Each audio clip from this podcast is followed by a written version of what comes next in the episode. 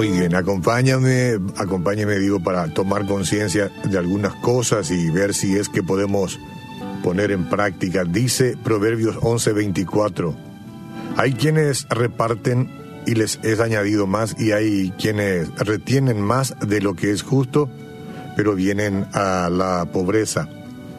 Miren, cuando una vida gira alrededor de sí mismo, no solo se pierde lo mejor de Dios, sino que también les roba a otras personas el gozo y la bendición o las bendiciones que Dios quiere darles a través de usted. La escritura dice que nos debemos animar y exhortar los unos a los otros cada día. Es fácil criticar y condenar, realzar las faltas y fracasos de todo el mundo, como se sucede hoy en nuestro ambiente. Pero Dios quiere que edifiquemos a las personas, que seamos una bendición hablando palabras de fe y victoria a sus vidas. Imagínense si todos los medios de comunicación del país tomaran estas características, ¿verdad? No cuesta nada ni toma tiempo, por ejemplo, darle un cumplido. Eh, ¿Cuánto puede costar decirle, por ejemplo, a la mañana a su esposa, te amo? Eres una gran persona y me da gusto que seas mía. ¿Cuánto tiempo se puede tomar decirle a su empleado, en circunstancias especiales como la de ahora, por ejemplo, estás haciendo un buen trabajo, gracias por todo lo que estás haciendo? No es suficiente pensar algún cumplido, tenemos que expresarlo. Como dice la frase, el amor no es amor hasta que lo ha regalado.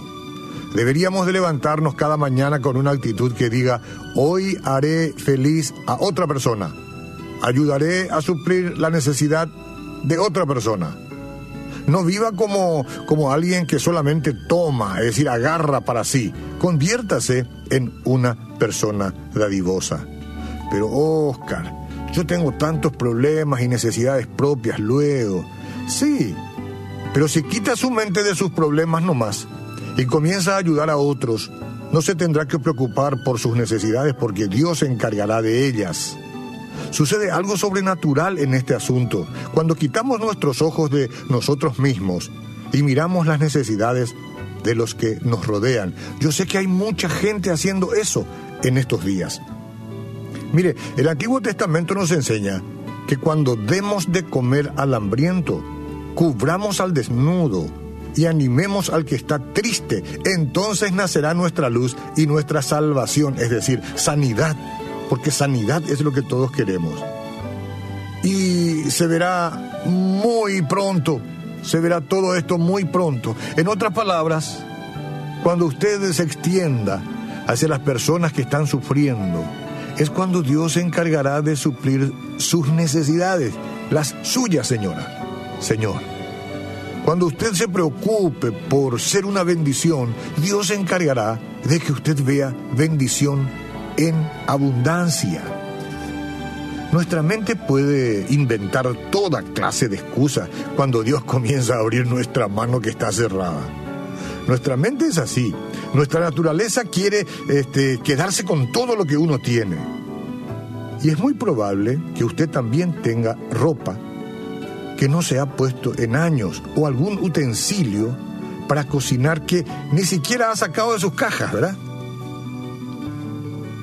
qué sé yo, libros, una cuna por ahí de los niños que ya no usa, la ropa de su hijo y toda clase de cosas que no ha usado por años. Es que la mayoría de los expertos en este tipo de cosas dicen que si no ha usado algo en el último año, debe regalarlo. Si no está supliendo alguna necesidad convirtiéndolo en una semilla, recuerde que segamos lo que sembramos. Cuando, cuando usted haga algo bueno para otras personas, Dios se asegurará de que sus abundantes bendiciones le alcancen. Si quiere vivir una mejor vida ahora, tiene que fomentar un estilo de vida generoso, hoy más que nunca todavía. Vivir para dar en vez de vivir para tener. Asuma una actitud que diga, ¿a quién puedo bendecir hoy, día jueves, en lugar de ¿cómo puedo ser bendecido hoy? Miren que la ecuación es automática. ¿eh? Ocupémonos de los demás.